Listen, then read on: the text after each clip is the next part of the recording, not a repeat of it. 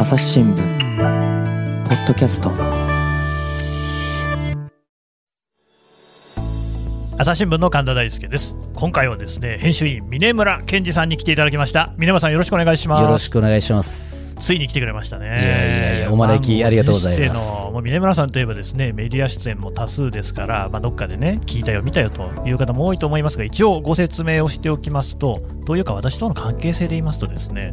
峰村さんはねあの国際報道部の私の先輩でして最初にお会いしたのは確かねニューヨークだったと思うんですよ。国連総会の期間中、ね、そうですね確かそうでしたね。当時は北京ですか？えー、っとワシントンだったったんじゃなかったですかね。というね、えー、そのアメリカと中国の両方に特派員として、えーまあ、駐在された経験があり、その両方に詳しいっていう、そういう特派員なんですよね。まあ、そういうあの触れ込みなんで、そういうことに 触れ込み触れ込みにしときましょう。いやいや、はい、本当なんですけれども、でただですね、今回のテーマっていうのがですね、まあ、やっぱりこのね、峰村さんの記事っていうと、最近記憶にね、皆さんあるのは、多分あの LINE の話だとは思うんですよね。ちょっとね、その辺から聞いていこうと思うんですけれども、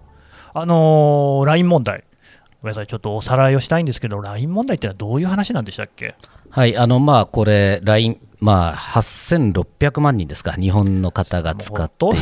ほとんどの、ね、人が使ってるってことですよね。まあ、おそらく使ってない人を探す方が難しい、この LINE で、うんうん、まあ、これ、実は皆さん使ってる人たちも、普通に日本の会社で、まあ、日本の中でこうデータも含めて、自分のデータもこうあるんだろうと思っていたと。ところが、いろいろ調べていくと、そうじゃなかったと。いうのが分かってきたという、いわゆるその調査報道になります。これってね、どこら辺まで聞いていいんですかね、なんでその LINE の話を取材することになったんですか？もともと実は、この LINE 問題は、えー、北京の特派員にいた時からですかね、うん、えー、注目をしてました。へえ、もうだいぶ前ですね。そうなんです、だから、まあ、LINE がこのメジャーになった翌々年ぐらいに、うん、まあ、あのある韓国政府の知人から、うんうん、えー、ちょっと一言だけ、えー、忠告があると 言われてあの友達として言うから、えー、言うけれども、はいはいえー、あのまああなたの職業柄あまり LINE は使わない方がいいよって言われてたんですね。ああそうなんですね。でなんでかってずっとこう心に残ってたんですよ。うんうんうんうん、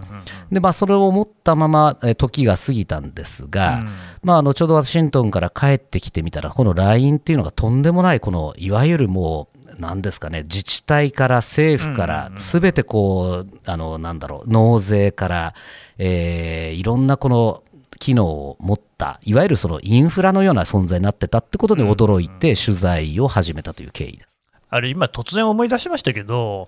宮山さんって確か、キム・ジョンナムさんと LINE してませんでしたっけ？あのあれは実はですね、使用形態で彼と連絡するために、あの使用というか、別の形態、あまりちょっと詳細言えないんですが、まあまあね、別の形態で、あのキム・ジョンナム用 LINE という、さすがいいツッコミっすね、あれですよね、だからまあ、あの一応ね、説明しておきますと、キム・ジョンナムさんというのは、今の北朝鮮であの最高指導者の位置にあるキム・ジョンウンさんの腹違いのお兄さんですね。そうですね。で、まあ、暗殺されたんですけれども、はい、その人と、なんか、えーと、クリスマスかなんかのメッセージでしたっけ、まあ、クリスマスっていうか、あの私、もともと北京にいた時からすごく仲良くて、うんうん、まあ、最後、別れる時にどうやって連絡取ろうかって話になって、うん、いや、LINE が便利だよってことで、えっと思ったんですが、一応、まあ、そこはね、彼と連絡するためなんてということで、LINE をダウンロードしたと。まあね、ここまででもうすでに分かったと思いますけどね、まあ、キム・ジョンナムさんとかね、韓国政府の、ね、関係者とね、別のいうあの 友人関係にあるっていう記者が、そんな、そんじょそこらにはいないんで、まあ、あの特殊な記者だなっていうことがですね分かっていただけたと思いますいや本人いたって普通なんですけどね、なんか、まあ、特殊カテゴリーに入っちゃってますねそうですね、あの朝日新聞社に何人かいる特殊記者の一人では間違いないと思いますけど、でその忠告を受けたと。LINE 気をつけなさいよっていうことですかね、うん、でそれが頭の中にどっかに残ってたわけですそうですね、残っていて、でどうもあの、まあ、まさにインフラになっていたと。で、うん、相当な個人情報も使われている、さらにはこのワクチンです、コロナの追跡アプリとか、うん、えー、ワクチンのこの請け負うみたいな話になってきたということで、これはどうも、なんか調査報道というか調べなきゃいけないんじゃないかというこのまさに記者の、えー、魂というかですね記者魂に火がついたというところが、まあ、表向きの理由なんですが、実を言うとですね、はいはい、私はあの編集員でアメリカと中国、うん、まあ、先ほどご紹介あった通りアメリカ中国担当なんですけれども、うん、まあ、いわば今このコロナ禍以降失業状態が続いておりまして、何ですか何ですか？要はその基本的にやっぱりこのなんですかね海外に出張に行ってアメリカに行って、まあ、いろんな当局者とこう議論して記事を書くっていう今までの芸風だったんですが、これができなくなってしまい。さて出張も全然この行けなくな最後に行ったのがだからコロナが発生した昨年の3月がギリギリ最後アメリカに行ったんですよね。でその後この失業状態が続いてさちょっと違う、クイップチを探さなきゃというのが、実は本音はそこです。あのこれね、記者っていうのは、そのクイップチってね、おっしゃいましたけれども、やっぱり自分のこの扱うネタっていうのがないと、やっぱり紙面になかなか記事も載らない。そうですね。いや峰村さんっていうとね、本当に、えー、米中双方でいろんなこう指揮者、関係者とのね、あの取材っていうのがまたこれも面白くて、ぜひね、南さんの名前でこう朝日新聞デジタルをね、あの検索してもらうといろいろ出てくると思うんですけど、例えばあの中国共産党のタカ派の論客みたいな人とね、もう殴り合いになるんじゃないかぐらいの勢いで言葉を交わしているようなですね インタビューとかね。そうですね、殴り合いよりもっとすごくなりそうな勢いでしたけどね。あんなことよく聞くなみたいなことをボンボン聞いてて、また向こうもそれに対して応酬をしてくるっていうね、そうねいろいろ面白い記事もあるんですが、そうじゃない、ちょっと調査報道で、あそれで LINE のことも引っかかってたし、ちょっと本格的に調べてみようかってな感じそうですね、そんな感じですね。で、うんうんうん、まあ、それでいろいろ調べていくうちに、うん、まああのー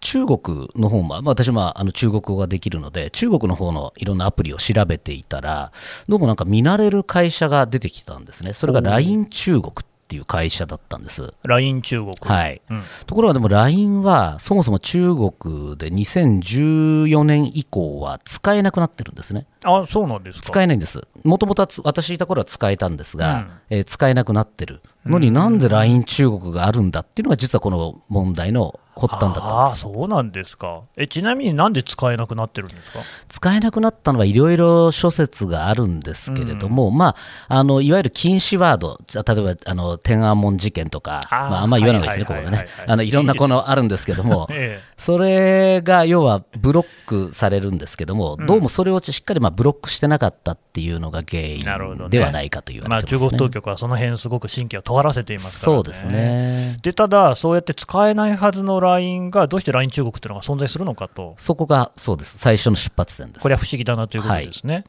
えー、その後はどれぐらい喋れるんですか？えいやあのその後はもう簡単で、でも LINE 中国、ぐわっとがっつり調べていったわけです。あがっつり、えー、で、うん、普通にこのなんだろう日本のグーグルとかで調べても何も出てこない会社なんですが、そね。えー、中国の携帯で調べたら、まあこれ出てくる、出てくる、ガンガン出てきて、うん、さらにもっとすごいのは、求人アプリとかが中国にあるんですけど、私、そんなのも入って、入れ入ってですね、うん、やってみたら、要はそのソフト開発エンジニア募集、給料1万元とかですね、うん、えー、あとなんだっけな、AI 開発者募集とか、うん、えー、あとは日本語、韓国語、の通訳募集みたいなのが、まあ、山のように出てきたんです。韓国語も出てきましたね。出てきましたね。ということは、ここから類推したら、どうも要は中国でこの LINE のアプリ、これは純,、えー、純日本製だと言ってたアプリを実は開発してたんではないかという仮説が出来上がって、まあ、そこからこうあの LINE の内部の方とかに取材を始めて、うん、あのなんだろうこの調査報道が動き出したという経緯です。なるほどね。まあでも実際、その調査報道を仕掛けてというか、し始めてから、実際に記事が出たのは、えー、っとですね、えー、3月17日のね、えー、一面でこう出てるですけれども、はい、までにはやっぱりだいぶ時間かかりましたがね。そうですね、これ、細々、ちょっと別案件もいろいろ抱えてたりとかしたので、うん、実質4か月ぐらいかかってますかね、3、4か月かかってます。でもそんなもんですか。そうですね、まあ大体そのぐらいです。同時期にあれですよね、TikTok とかもやってましたよね。TikTok もそうなんです、実は最近、あの国際調 IT 国際 IT 調査報道に目覚めてですね、はいはいはい、実はそうおっしゃる通り、TikTok クがあって、ええ、これはあの同僚の須藤編集員という、うん、あのまあこれも変わり種なんですが、この方と一緒にまあこの TikTok のアプリ解析をやって、この面白さをちょっと、あのなんですか、面白さとあとノウハウをあの彼から教えてもらって、まあ、でこれでこの LINE に、まあ、あの本格的に始めたというところそういう伏線もあるんですね。すねちなみにその TikTok についておさらいしておくと、これは、まあ、トランプ大統領、当時の大統領が、まあ、あの中国がですねその TikTok っていうので、いろんなこう情報を、ね、吸い上げてるっていうようなことで禁止するっていう話になって。でそれで本当なのかなっていうことで調べてみたら、まあ、あのいくらか情報を送ってるんだけれども、そんなに問題になるようなことはなってなかったよねっていう、そういう報道でしたよね、そうですねあのまさにえー、アメリカ側はもうすごくその TikTok 問題だって止めたんですけど、うん、要はその証拠を出せて、まあ、日本をはじめいろんな同盟国が言っても出さなかったというところがあるので、じゃあ、われわれで調べちゃおうかっていうことで、うんうん、えー、須藤編集員とかと、あと他のまあ、あの専門家の方々とコラボをして、これもまあ半年以上かかりましたかね。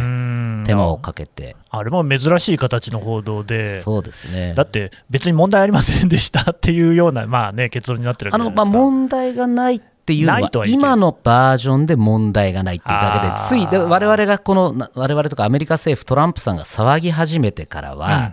しれっとその、あの、なんだ、アップデートする形で、そういうこと、ね、そうなんです。だから実は問題がないわけではなくて、問題があって、ったって話なんですね。過去にありましたありましたというのを僕らがあの調べ上げたと。ななどうも直したようですね。そういうことですね。はい、なるほどでさらにその TikTok の中国の本社にもガンガン取材構成をかけてですね、うんうん、まあ、あのその一言一句を取ったという、これ多分、うん、おそらく世界のメディアで初めてだと思うんですけども。ああのバイトダンス、ね、バイトダンスの方ですね。会社ですよね。これがね、もうね、今や世界の広告の売り上げでものトップ5に入るっていうぐらいの大きな会社になってるんですけれども、ね、バイトダンスってそうやって取材なかなか受けないんですか？受けないですね、まあ割とそのポジティブな話は受けますけど、これ、明らかにあの 嫌な話なので。あれでしょ、もうでも、峰村さんって記者になってから、嫌な話ばっかり取材に行ってんじゃないですか。まあ、基本そうですね、あのね嬉しがらない。もともとやっぱり私も社会部にいたので、そのちょまあ、ずっと調査報道はやっていて、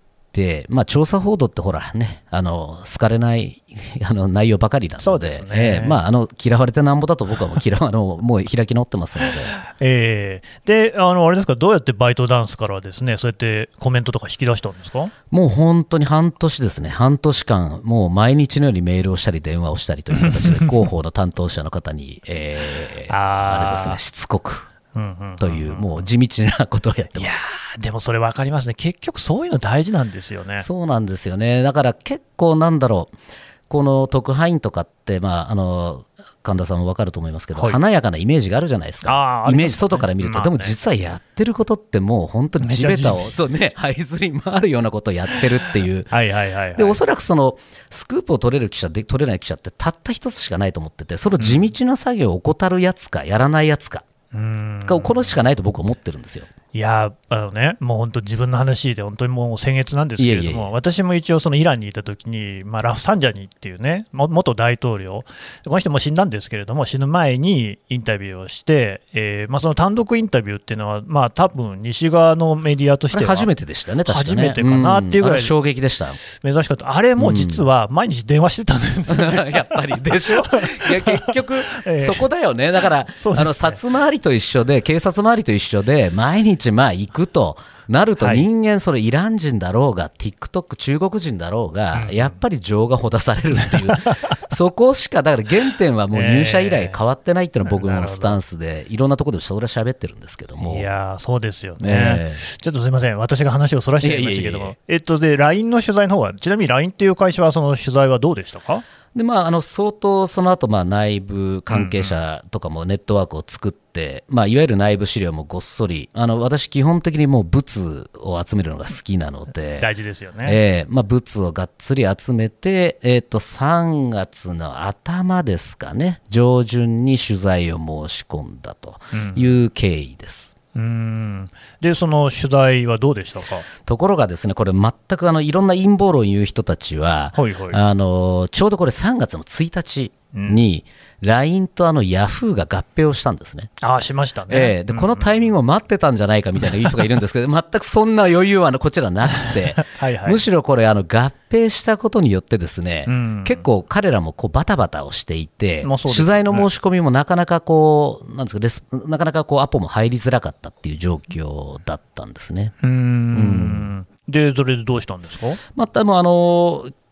内容、こちらの内容を言ったら、向こうもえ？って話になって、はいはい、えあのまあ、それはあの両、えーと、いわゆるヤフーの親会社の Z ホールディングスというところと LINE の幹部がもう出てきて、うん、ここも本当に誠意に、えー、誠意を持って対応はしていただいて、なるほど。まあ、それですね計3日間かけて、うん、えー、こちらの持っている資料をぶつけ、うん。うん、でコメントをもらうと。3日もかけたんですか ?3 日かけましたね。これ、異例でしょうね、多分。異例なんですけど、私は1日、本来ならばこれ、1日でサクッと終わらせてコメントいただいて、はい、じゃああの書きます、特ダネですっていうことを考えてたんですが、これまたあの LINE 側もですねほとんど自分たちのその中国から、まあ、先ほど今回の記事の根幹は中国から、まあ、あの中国の関連会社から日本にあるサーバーにあの我々日本人の利用者のデータにアクセスしていたって話なんですけども、ええ、その事実も私がこの当てるまで把握され、うん、してなかったんですね。ああ、LINE 側も知らなかったんです。ええ。してまあ、その上層部が把握してなかった上の方ではね、ええ。うん、なので、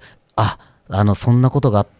ったんで、えー、と調べますということで、ただ、うちは問題はありませんって最初答えたんです。うん、で、問題がない、あ、そうですかと。うんうん、じゃあなん、どのぐらい、え問題がない根拠というのは、我々はちゃんとチェックをして、日本側でチェックして、あのいわゆるログっていう、そのあのそのデータにアクセスした記録も全部調べていますと。いうふうにおっしゃってたんですが、じゃあ、あの件数と人数、その権限を持っていた人を教えてくださいというふうに言ったら、えー、っと、ちょと今すぐ即答できないですねっていう話になったので、じゃあ翌日持ち帰りましょうというふうになったというのが経緯ですね。なるほどね。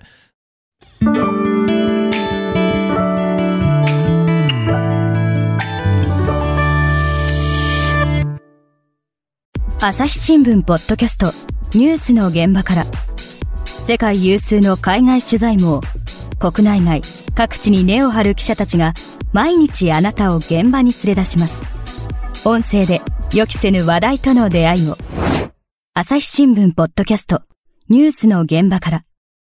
その問題があるかないかっていうのは、どこで線引きができるんですか？あのこれ、本来問題がないって、一番の問題は、これ、中国の一番のちょっとあの問題問題っていうのは特徴は、この中国独自の国あの国家情報法という2017年にできた法律が一番の問題なんですね。国家情報法、はい、これ、あまり皆さん馴染みないと思うんですが、一言で言うと、えー、中国の人や、えー、会社っていうのは、中国政府のいわゆるそのスパイ活動、情報収集、スパイ活動に協力する義務がある。協力する、はい、スパイをする義務があるそういうことですね。はあ、そういう法律が中国にあるんですね。で、これがあるので、うん、そこ、そういう、えー、法律がある国の従業員がそもそも日本人の持っている個人情報、これ実はその皆さんの持っている LINE の名前、登録している名前とかだけではなくて LINEID から、うん、えー、例えばなんだ LINEPay やってる人だったらそのアカウント銀行口座から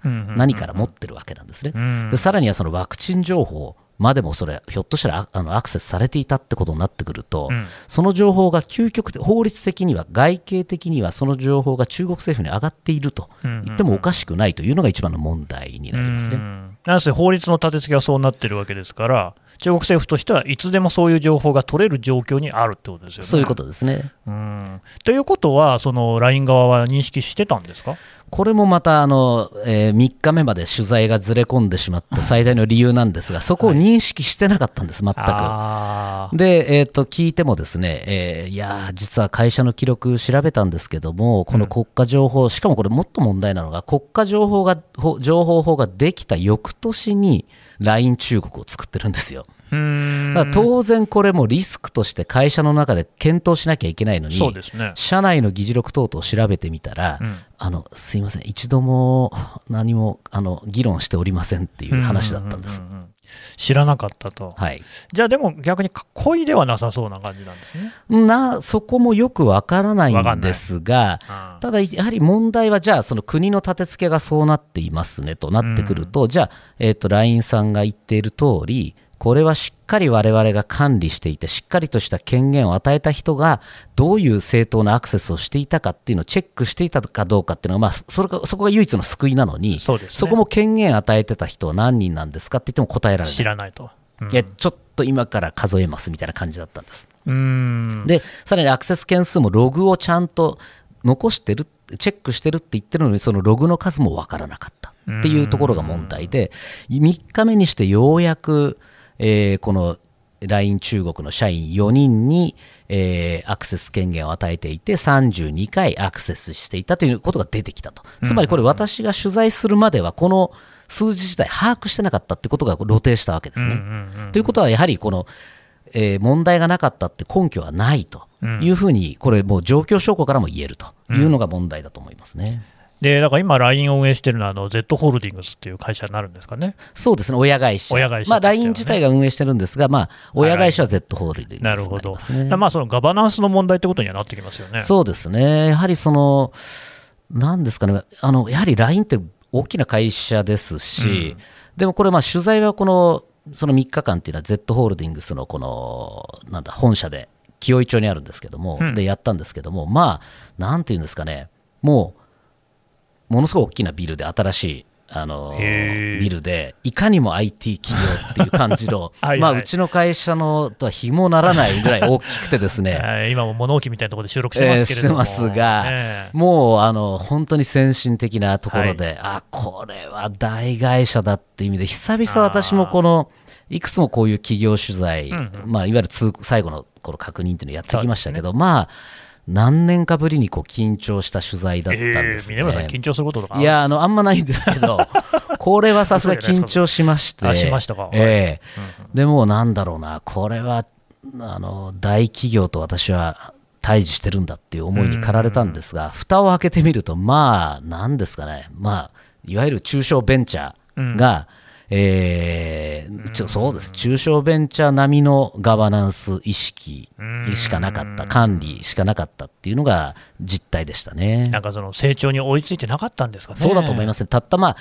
あの東日本大震災2011年をきっかけにこの LINE っていうのができた、日本にまあ進出してきたわけですけども、まあ、わずか10年。で、うん、まあ、ここまでのあの公共インフラになったというところの速度にまあ追いついてなかったっていうのが、今回のまああの問題の真相だというふうに思ってます。その国家情報法が2017年ですかね、はい、でその翌年に LINE 中国っていうのができてるわけですか、はい、と2018年ってことは、結構最近ですよね。そうですね、もともと中国ではソフト開発はしてたんですが、まあ、そのあの中国の東北部にある大連というところに、改めてこうあの LINE 中国という形で、まあ、従業員、内部資料によると105人ぐらいいるみたいなんですけども、うん、これをまあ作って、中国で大規模にこう開発していこうっていうのが、うんうん、えー、始まったのが2018年ということですね。なんでその移したんですか？これもやはり理由を聞いたらですね、まあ一言で言うと、お金の問題と技術者の確保の問題だというのが LINE の幹部の説明でした。お金の問題っていうのは、中国でそういう企業を作った方が安上がりってことですか？そうですね、やはり日本で、これ、LINE 側の説明だと、日本で集めようとしても、まず優秀な AI とかの人材がいない、でさらに集めようとしても、それこそ、えー、お金、えー、いわゆるお給料がもう中国でやる数倍はかかってしまうということで、これはもう中国で、えー、やるしかなかったっていうのが彼らの説明ですね。やるしかなかった。うん。うん。あと、あれですよね、そのデータに関して言うと、一部、トークの投稿画像とか動画とかっていうのは、これは韓国にあったんでしたっけ？そうですね、これも取材の実は3日間の過程で出てきた話なんですね。そうなんですか。あの私は軽い振りで振ってみたんですけども、そしたらあの、いや、あの我々はちゃんと、ただデータは中国にはありませんと。我々は日本と韓国にしっかり保管してますって言って、思わず僕もあの、うん、聞き逃しそうになったんですけど、え、ちょっと今、なんとおっしゃいました？はい、はい、韓国ですか？みたいな話になって、うんうん、いわ、なんだろう、これ、韓国にこの LINE のデータがあるんじゃないかっていうのは、これ、いわば都市伝説みたいに言われてきてた話で、ね。うん、なんですが、誰もまあ、これまで検証できなかったというのがあるんですが、それはまああっさり認めてしまったというところなんで、まあこれも要はひとえに彼らの組織防衛の判断で、私は中国のことガンガンついてたんで、いや、中国ではありませんと、うん、あの、中国じゃなくて、ちゃんと日本と韓国に保管してますっていう、その自己弁護で口を滑らせたっていうのが真相ですよね。えー、まあ、でもじゃあ、それはあの彼らも LINE 側も認識はしてたんですね。これは韓国に関してはもうがっつりしてます、うん、で社内の議事録等にも残っていますので。そうなんですね、はい。でそれに関しても、その日本側では全然説明はされてなかった。されてないですね、特にまあ今回あの先週、先日ですか、うん、あの Z ホールディングスのそのいわゆる独立調査委員会が、いわゆる中間報告を出したんですが、うん、その中でも一番問題視していたのは、その LINE の幹部が、えー、政府とか自治体に説明しているときに、我々は、我々のソフトっていうのはすべて日本の国内に閉じています、だから安心なんです。っていうふうに説明していた、いわゆる虚偽の説明をしていたことが問題、嘘っぱちですね、これが問題だというのが、もう彼らの社内の独立委員会でも認めてるぐらい、まあ、かなり深刻な問題だということが分かったと。これはしかし、なんでそんな説明をしてたんですかね。いや、全く問題の本質はそこで、うん、要はこれ、問題例えばあの私、この報道の報道を受けた5日後の3月23日に記者会見というのを LINE が開いたんですけれども、うんうん、この中でも、まあ、あのいわゆる IT 系メディアの人なんか、うん、別にそんな他の例えばグーグルとかアップルも他の外国、中国を含めた外国でやってるから問題ないんじゃないっていう人が結構多かったんですね。うん、確かにその今、いろんなデータを各国に移すっていうのは問題はないんですけれども、うん、問題ないというか、一般的に行われる話なんですが、うん、これをしっかり説明すればいいんです、利用者に。そうですね、ところが、まさか韓国にあるというふうに思ってる人は日本でもほとんどいない。うん、でさらにはイワンやおや中国、そんなに情報体系が、あの違う中国がアクセスしていたっていうの、これ知ってる人は多分皆無だと思うんですね。ですね。うんそこをちゃんと説明していれば、まあ、話はまた違ったんだろうけれども、はい、それがなかった、だからそこもやっぱりガバナンスの問題ということになりますか、ね、そうだと思いますね。うん、あとやはりその独立委員会でも問題になってましたけど、その利用者目線、利用者のことをこう思いを馳せることがこうできなかったっていうのはまさに利用者軽視のもう、あの一番の問題だと思いますね。ということがその韓国のこと報道でも明らかになったと。そういうことです、ね、ちなみにその中国ではさっきの、ね、法律でスパイやんなきゃだめよっていう法律があるってことでしたけど、はい、韓国にはそういうのはないんですか？韓国にはないんですが、が。えー、やはりこの韓国という国もですね、まあ、いわいわゆる民主主義国家ですが、うん、今、日本と韓国の関係って必ずしも良くないわけですね。こうなった時に、例えば今、芸能人とか政治家のいろんな LINE の情報って出てるじゃないですか。こういうのも含めて、じゃあ、どっから出てきてるんだって話なんですよね。で、これ一つ一番面白かった話が、はい、ある私の、えー、警察庁の幹部の方、うんにこの問題を取材しているときに言われたある一言があります。うん、でこれは、いや、峰村さん、この問題ぜひ追及してくださいと。うん、で私、その韓国のカウンターパートの KCIA といういわゆるその情報機関があるんですけども、うんうん、この人間から、あの、まあ、このなんとかさん、えー、もしあなたが狙っている日本の政治家とか、えー、あとはなんだ、役人とか、の情報が欲しかったら私に言ってくださいねって言われたと。えー、はあ。でこれがすごく私も引っかかってまして、これは冒頭で私申し上げたその峰村さん、あの、うんうん、LINE は友達として言うけど LINE 使わない方がいいよっていうのと通じるものがありますよね、ここってね。本当ですね、うん、それを韓国の人が言うってことですもんね。そうなんですよね。で、多分彼らは何か悪意を持って言ってるんじゃなくて、友達として あの何かたあの助けてあげるからねっていう話だと思うんですよね、その警察庁の方に言ってたからもそうだと思うんですけども。いや、これね、前にあのポッドキャストに牧野さんはい、あの前のソウル、えー、支局長さんですよね、ええー、に出てもらったとき、まあ、牧野さんもですね、まあ、峰村さんタイプというか、まあ、ちょっと変わったといいますかね、特殊記者の一人なんですけれども、え。やっぱりその韓国っていう国も、その非常にその記者ね、特に牧野さんみたいな人、特ダネ書くような人に対しては、やっぱりこう傍受の目みたいなのが光っているという話はされていて、あその辺はちょっとね、ある種、中国に一脈通ずるところもあるのかなっていう、まあ、あのやっぱり北朝鮮との関係もありますし、そういったところでね、情報戦みたいなところにもより意識が強いのかなっていうのも感じたんですが、峰村さんの受け止めはどうですか？あの全くそのあたりはそごはないですね。というのは、やはりその情報機関、やはり先ほど申し上げた KCIA、まあ、僕、これ、あんまり言いたくないですけども この、ここの機関っていうのは、やっぱり相当力を持っていますし、はい、あとはもう、ね、民主化した時期っていうのは日本よりもはるかに短いわけですから、皆さん忘れてるんですけども、意外とそうなんですよね。えー、あと今、神田さんおっしゃった通り、北朝鮮、今の政権でも北朝鮮のと関係が近いじゃなくても私はもう北朝鮮ずっぽりの政権っていうふうに言ってるんで、うんうん、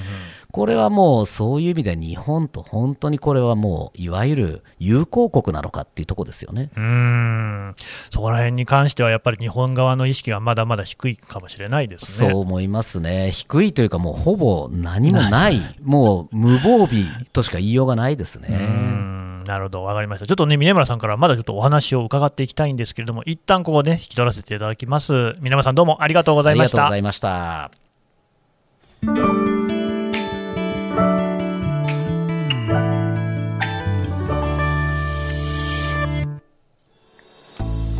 はい、というわけで編集員の峰村健二さんからお話を伺ってきました。えー、峰村さんからですねちょっとご著書のね紹介をいただこうと思うんですがどんなのあるんですか？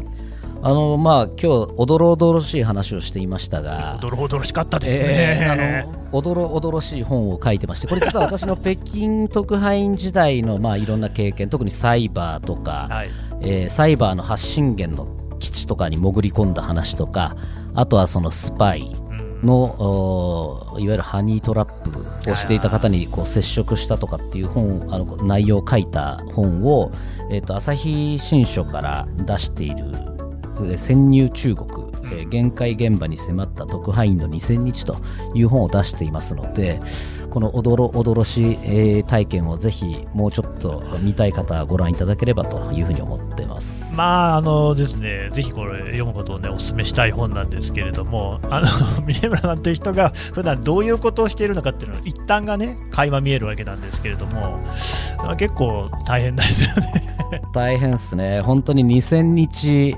これ 2000日長かったなって私6年いたので北京に。はいはいはい、はい、まあ書きながらもよくここまで持ったなっていうのが率直な、本当によく生きて帰ってこられたっていうみんなにみんなに言われますけどもね、えー、あの新聞記者の仕事っていうのもいろいろですけれどもあなるほどこういう人もいるんだなっていうことがしみじみと実感できる本なんでですねぜひお読みいただければと思います。えっ、ー、と潜入中国ですね。朝日新聞出版から出ているということで、はい、よろしくお願いします。皆さんどうもありがとうございました。ありがとうございました。朝日新聞ポッドキャスト朝日新聞の神田大輔がお送りしました。それではまたお会いしましょう。この番組へのご意見ご感想をメールで募集しています。podcast at 朝日 .com podcast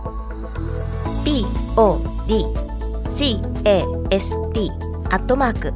朝日 .com までメールでお寄せください。ツイッターでも番組情報を随時紹介しています。